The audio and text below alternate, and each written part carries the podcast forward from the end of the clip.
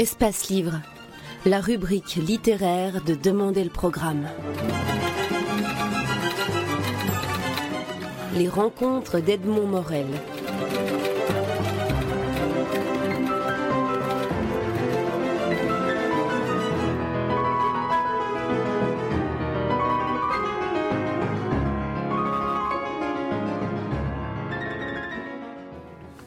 Yasmina Kadra, vous publiez aux éditions Julliard un, nouveau roman intitulé, avec ce, génie des titres que vous avez aussi, L'Olympe des infortunes. Alors c'est un roman, mais c'est un roman dans, une texture, dans une inspiration tout à fait nouvelle. Ça, vous est venu euh, comment cette, euh, imagerie fulgurante que vous mettez en scène dans L'Olympe des infortunes? Je crois que j'avais besoin de de comprendre si c'était euh, le sujet que je traite ou si c'est ma littérature, mon écriture qui intéresse les gens. Donc j'ai pris ce risque. Euh, et depuis très longtemps, j'étais fasciné par, par l'univers des clochards, puisque mon tout premier livre paru il y a 26 ans maintenant, qui s'intitulait euh, Amen, parler d'un simple d'esprit, et euh, mon dernier livre sous mon vrai nom, en 1988, s'intitulait aussi euh, De l'autre côté de la ville, et ça parlait justement des clochards.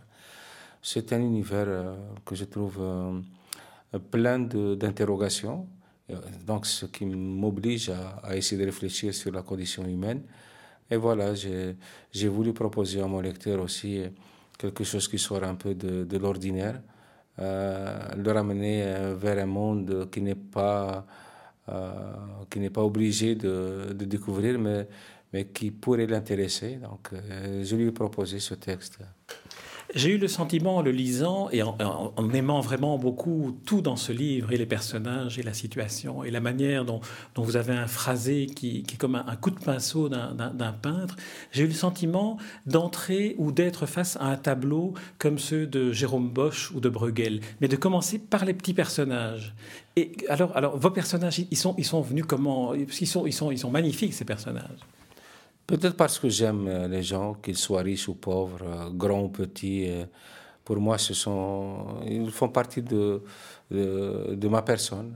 On ne peut pas être soi sans, sans, les autres. Et on ne peut pas se remettre en question sans vraiment remettre le monde entier en question. Donc il y a, il y a une complétude, une complémentarité. Et, voilà, mes personnages, d'abord, il fallait que je les aime. Et, je crois que je les ai aimés, sinon je n'aurais pas continué de, les raconter, de les rendre crédibles, même si par endroits ils sont un peu, ils sont un peu dans, le, mystique ou bien dans tout simplement la direction la plus crasse. Mais c'est peut-être ça aussi euh, l'essence même de l'existence, connaître des hauts et des bas, mais pourquoi des hauts et pourquoi des bas? Cette fois-ci, je me suis intéressé à pourquoi les bas? Si on plante le, décor, on est euh, dans un, dans un terrain vague, rempli d'immondices, bordé d'un côté par la mer, et de l'autre côté, mais un peu plus loin, il y a la ville, la ville dont tous ces personnages sont, sont issus, et la ville qui les, qui les, effraie. Oui, c'est une ville qui les a vomis, donc pour eux, ça reste toujours la balise euh, assassine, la balise monstrueuse qui un jour leur a interdit d'aller un peu plus loin dans leurs rêves et dans leurs ambitions. Voilà, et, euh, il lui reproche le fait d'être euh, une ogresse euh, sans cœur et sans, et sans conscience, ou, où les voisins de Paris ne se disent même pas bonjour, où tout le monde est pressé, tout le monde est obsédé par le travail, et la vie elle-même repose sur le travail, or ce n'est pas la vérité. La vie repose d'abord sur notre soif de vivre et notre appétit de découvrir. Et le fait de s'enfermer dans un bureau à, longue de, longueur de journée, non pas pour, euh, pour payer son beefsteak ou son pain, mais pour payer ses factures, c'est catastrophique pour, euh, pour, pour l'espèce humaine. Alors le premier couple de personnages que l'on voit, c'est Arc, le musicien, qui est, qui est borgne. prononcer H. Ah voilà, alors justement, les noms... Vive, vive, que vive le borgne, c'est-à-dire il a vécu, si on veut dire.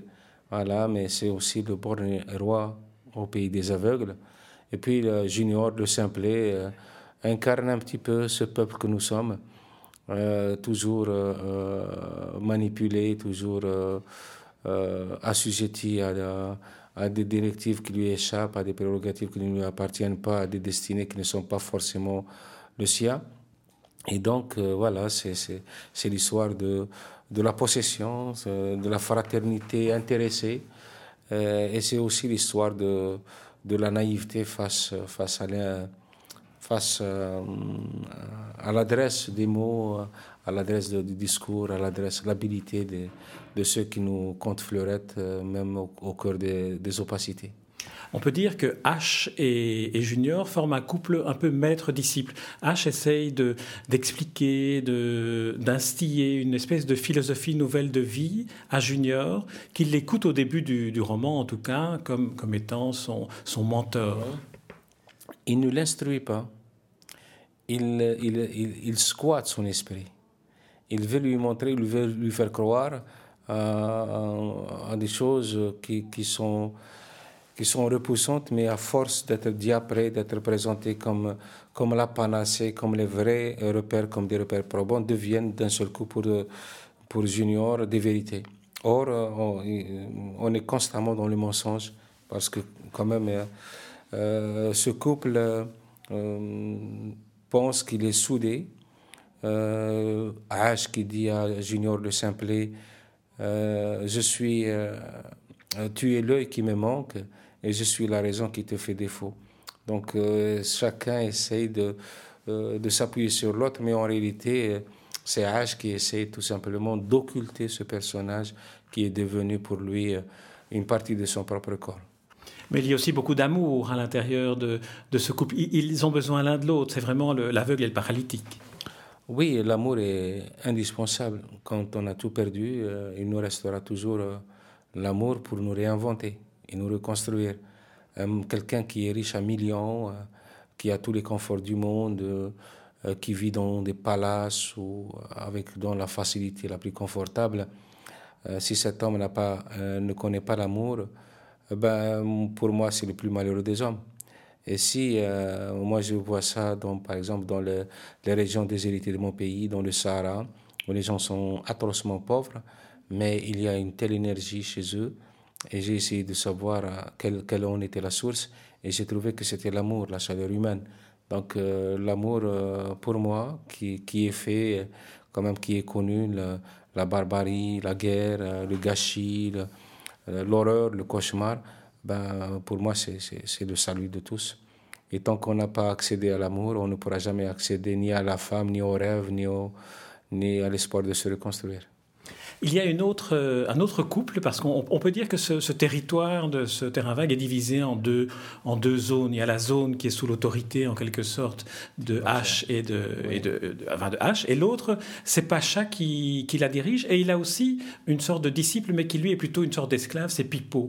C'est deux, deux, deux, couples en parallèle. Est-ce est est que Pacha et, H, on pourrait dire que c'est un peu euh, la spiritualité d'un côté et de l'autre le pouvoir euh, matériel non, Je crois qu'il y a l'ascendance et il y a tout simplement le pouvoir euh, despotique. Avec H, bon, il y a une influence qui est fraternelle quand même, parce que H sait que le simple ne pourra pas survivre sans lui et lui-même ne peut pas survivre sans cette naïveté qui fait sa force et surtout qui lui donne une audience qu'il qui n'a nulle part. Il est poète, il chante et tout, mais personne ne l'écoute à part, à part euh, H de Simplet. Quant au Pacha, c'est carrément la hiérarchie sociale, avec, avec euh, ses dogmes, ses rigueurs, avec sa cour. Euh, et Pipo n'est pas, n'est pas l'esclave, c'est, peut-être le souffre-douleur. On dit le souffre-douleur par pudeur, mais en réalité, c'est son amant c'est son amant et, et, les autres euh, sont là. Chacun, chaque personnage raconte un peu une espèce euh, ou bien un caractère. Euh, il y a l'hypocrite, il y a le, le, chercheur, il y a, y a, le, le, dictateur. Ben, y a, il, y a, toute la société qui est recomposée. on croit fuir la société, mais en réalité, elle est toujours en nous. Même dans le désert, il suffit de rencontrer quelqu'un pour établir tout, tout, de suite des rapports hiérarchiques avec lui. Dans le cas de, Pacha et de Pipo d'un côté, et puis de H et de Junior de l'autre, il y a une, une, séquence à un moment donné, une partie du récit à un moment donné, où la cour de Pacha lui dit euh, Ah, tu es, tu, es, tu es un vrai souverain, tu es comme le roi du monde. Et d'un autre côté, on dit à H euh, Tu es comme un dieu. Et c'est pour ça que venait, de là que venait ma question Tiens, est-ce qu'il n'y a pas le spirituel contre le temporel? Il y a peut-être quelque chose de cosmique dans, dans nos relations. Euh, avec les autres. L'admiration, je trouve qu'elle n'appartient pas au domaine, elle ne, euh, relève pas du domaine euh, humain. Je crois que nous l'avons. elle, elle relève surtout de, de la mythologie. C'est nous qui. Camus disait d'ailleurs justement les mythes n'ont pas une existence réelle. Ils sont faits pour être incarnés par nous. Et donc, dans cette mythologie-là, bien sûr, il y a une une approche assez, exagérée de la fascination qu'on a pour les gens, euh, de l'admiration que, l'on éprouve euh, pour certains. Donc pour nous, ces gens-là sont beaucoup plus des idoles que des êtres humains de chair et de sang. Et, ça nous aide peut-être à, à, aller un peu de l'avant. Parce qu'imaginons que toutes les, que toutes, que tous les, toutes les fantaisies du monde aient un visage humain, je crois qu'elles ne, ne, ne feraient rêver personne un, personnage euh, qui intervient à un moment donné au début du deuxième chapitre, qui est placé sous une épître ou sous une parole de, l'évangéliste Jean. Euh, le, deuxième, le, troisième personnage qui vient, c'est Ben Adam, c'est l'homme éternel, c'est la mémoire. Alors là, on entre dans une, dans une phase tout à fait allégorique de votre roman et qui fonctionne magnifiquement bien. Comment, comment avez-vous pris en tant que, en tant que romancier le, risque de, de l'allégorie poussé à ce point-là? Dans quel, Comment c'est venu Comment Peut-être par entêtement. Je m'interdis de croire que les hommes sont incapables de, de, rebondir. Je m'interdis de croire que nous sommes condamnés à vivre dans l'inaptitude de, mériter toutes les chances qui nous sont offertes par la vie. Je suis euh, dans l'impossibilité de croire une seconde que les êtres humains euh, sont des animaux éclairés ou des fauves éclairés. Euh, donc c'est euh, pour moi, Ben Adam rappelle tout simplement tout ce que l'homme a subi euh, depuis la nuit du temps, euh, mais sans jamais baisser les bras. Et le combat, je crois, la vocation véritable de l'homme, c'est de se réinventer les, rêves qui lui ont été volés, de se réinventer des repères pour repartir de, plus belle. Et qu'importe, qu'importe l'écueil, qu'importe l'échec, parce que l'échec, ça fait aussi partie de la vie. Euh, bien sûr, il y a des, des, des, peines et des, des, joies, mais je pense que quand on vit constamment dans la joie, on perd un peu de son humanité. Euh, parce qu'on devient insensible aux peines des autres. Et quand on est dans la, la peine permanente, eh bien aussi, là aussi, on se déshumanise. Le, romancier est un inventeur de, personnages, c'est un peu comme un, comme un marionnettiste, il, sculpte sa marionnette personnage.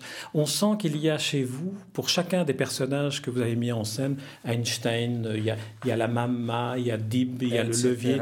Euh, voilà, on sent que vous avez une empathie. Non, vous ne les aimez pas tous, mais, mais vous, les, vous les connaissez tous de l'intérieur. Je les aime tous. J'aime. Euh, même le Négus Même Négus, euh, ça me rappelle quand même des gens qui ont rêvé aussi de dominer le monde, et à partir d'un fait divers, aller à la conquête de la planète entière. Non, euh, je crois que si, un écrivain qui n'aime pas ses personnages peut écrire un, un, beau texte, mais il ne pourra pas créer la littérature. Il ne pourra jamais. il faut impérativement s'investir dans un texte, et la meilleure façon de le conduire, c'est d'aimer les personnages ce n'est pas l'écrivain qui, écrit le livre, c'est le personnage qui porte l'histoire. Et s'il n'a pas cette crédibilité, ben, quel que soit le talent de l'écrivain, il ne pourra pas convaincre. Il y a aussi dans ce roman une caractéristique stylistique qui est, qui est frappante et qui fonctionne à merveille, c'est le dialogue. Vous avez, il me semble davantage que dans vos précédents romans, développé la, la, structure dialoguée entre les personnages, un peu comme un roman philosophique finalement. Il y a certaines, quand, quand, non, quand H explique à Junior, essaie de lui expliquer ce que c'est d'être un demeuré, d'être un, arriéré mental, c'est tout le dialogue raconte tout et beaucoup plus. Vous savez, moi j'aime euh, faire dire au personnage euh, ce que je voudrais écrire, transcrire à travers la pensée. La parole, euh, surtout, elle est interdite à, ces gens-là. Et l'écrivain est là justement pour leur donner voix au chapitre. Et le dialogue, il est très important. j'aimerais bien que le personnage dise exactement ce qu'il ressent, plutôt que de l'imposer moi, d'être son interprète. Et l'élégance d'un écrivain, je crois que c'est de s'effacer devant le personnage. Il faut qu'il lui cède la place. Bon, c'est vrai qu'il euh, y a le talent de l'écrivain, mais pour, le personnage, euh, l'écrivain n'est qu'un nègre. Et c'est un dactylographe, il lui dicte exactement ce qu'il ressent, les frustrations, les angoisses, les attentes, euh, les désillusions, peut-être même les rêves. Et, et, on, doit, on doit tout simplement obéir à ça. Et j'aime beaucoup obéir à mes personnages. En tout cas, votre roman est un, est un modèle romanesque, c'est un, modèle aussi euh, d'investigation du personnage, de, de, la métaphore, de l'allégorie. Donc c'est vraiment un, un, roman qui, qui part du, du, du, ponctuel, qui part d'une situation encore dans un décor qui n'est situé dans aucun pays et qui arrive à l'universel. C'est aussi ça le, le, le travail de l'écrivain. Écoutez, quand j'ai lu euh, Gogol la première fois de ma vie, quand j'ai lu euh, Dostoïevski ou bien John Steinbeck, qui est mon idole, euh, ou des écrivains français ou chinois, je n'avais pas le sentiment de lire des, des, des, gens qui viennent de pays lointains. Ils étaient peut-être les êtres les plus proches de moi. c'est pour ça que voilà, pour moi, la, littérature est un territoire de partage où tous les, tous les hommes et toutes les femmes euh, ont le droit de, euh, d'adhérer et, de se diluer dans cet univers-là. Euh, je me rappelle, quand j'ai lu par exemple Le Petit Prince, j'avais le sentiment que ce livre a été écrit exclusivement pour moi et pour personne d'autre. Je ne voulais même pas le partager avec les autres. Et quand Gogol je n'ai jamais eu le sentiment de le lire, Gogol, mais le sentiment qu'il me parlait directement. La preuve, euh, il y a une phrase à lui euh, qui m'a qui m'a donné la force de toujours me juger sans me condamner. Et cette phrase disait La gloire ne fait frémir que les âmes qui en sont dignes. Et grâce à lui, euh, j'ai appris à ne jamais euh, frémir euh, simplement pour me flatter, mais pour moi, ma fierté et ma gloire, je la tire, je la puise dans le regard de mes, de mes lecteurs. Quand, ils sont contents, j'ai dit, mon Dieu, voilà, j'ai réussi à dire l'homme et, être un homme parmi les hommes. Et, ce livre, par exemple, qui parle de la clochardisation, est aux, antipodes de, ce que je souhaiterais aux, aux, êtres. Aux êtres humains. Je voudrais, par exemple, que les gens s'aperçoivent que euh, on peut s'enrichir de nos différences, euh, que le monde, toute la terre nous appartient et qu'on peut trouver des amis euh, au fin fond des brousses comme au fin fond de la steppe. il suffit juste d'une présence d'esprit. Voilà, toute ma philosophie repose sur cet impératif. Il faut qu'il y ait une présence d'esprit pour s'apercevoir que la vie nous appartient à tous et on n'a pas le droit, on, ne peut pas vivre pleinement sa vie si on s'isole et si on s'enferme dans sa petite bulle. Voilà. Yasmina Kadra, je vous remercie. Pour terminer cet entretien, je vais vous poser la question que je pose en 2010 à tous les écrivains que je rencontre. Elle concerne Albert Camus, dont c'est le 50e anniversaire de, la mort cette année 2010. Et je, demande à chacun des écrivains que je rencontre, non pas une, réflexion sur Camus, mais, le souvenir euh, de la première rencontre avec la lecture d'un livre de Camus, ou la première émotion qui vient, vraiment quelque chose de, spontané qui, qui, qui vous vienne. Oh, mon, euh, ma rencontre euh, avec Camus, ça a été, euh, ça a été le choc. le choc hein. avant, par exemple, je, je l'ai dit plusieurs fois, avant, je voulais devenir poète en arabe, parce que je suis né dans une tribu de poètes qui, qui excellait dans l'art, dans la rhétorique arabe. Et, puis j'ai lu euh, Albert Camus d'un seul coup, euh, grâce à l'étranger ou à cause de l'étranger, j'ai renoncé à mon rêve de devenir poète en arabe pour, euh, pour opter pour l'écrivain, le romancier en, langue française.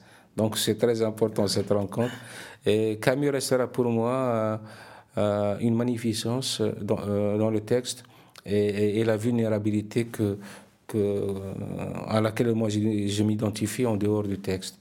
Quand on fait sortir euh, Camus de son texte, c'est comme si on, faisait sortir euh, l'ours de sa, de sa tanière et pour le livrer justement à tous les chasseurs et à toutes les, à toutes les inimitiés. Camus, pour moi, c'est c'est quelqu'un qui, qui a le droit d'être crépusculaire et boréal en même temps, parce que justement, il porte en lui et la nuit et des consciences et, et l'aube de, de l'éveil de l'humanité. Merci Yasmina Kadra. de la première rencontre avec la lecture d'un livre de Camus, ou la première émotion qui vient, vraiment quelque chose de, spontané qui, vous vienne? Oh, euh, ma rencontre euh, avec Camus, ça a été, euh, ça a été le choc. le choc hein. avant, par exemple, je, je l'ai dit plusieurs fois, avant je voulais devenir poète en arabe, parce que je suis né dans une tribu de poètes qui, qui excellait dans l'art, dans la rhétorique arabe. Et, puis j'ai lu euh, Albert Camus d'un seul coup.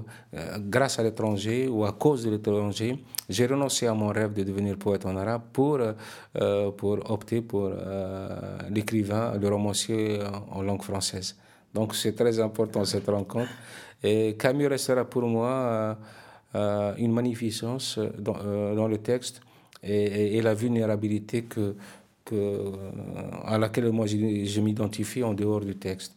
Quand on fait sortir euh, Camus de son texte, c'est comme si on, faisait sortir euh, l'ours de sa, de sa tanière et pour le livrer justement à tous les chasseurs et à toutes les, à toutes les inimitiés. Euh, Camus, pour moi, c'est c'est quelqu'un qui, qui a le droit d'être crépusculaire et boréal en même temps, parce que justement, il porte en lui et la nuit et des consciences et, et l'aube de, et de l'éveil de l'humanité. Merci Yasmina Kadra. Merci pour euh, cette interview et ce, ce, magnifique roman que je ne saurais que, que, recommander à lire et à relire parce que en le relisant, je, je, je sens qu'on le, on le redécouvre, on redécouvre la, la, richesse allégorique des personnages et la beauté du style. Le roman s'appelle L'Olympe des infortunes. Il est publié chez Julliard. Merci Yasmina Kadra. C'est moi. Merci beaucoup.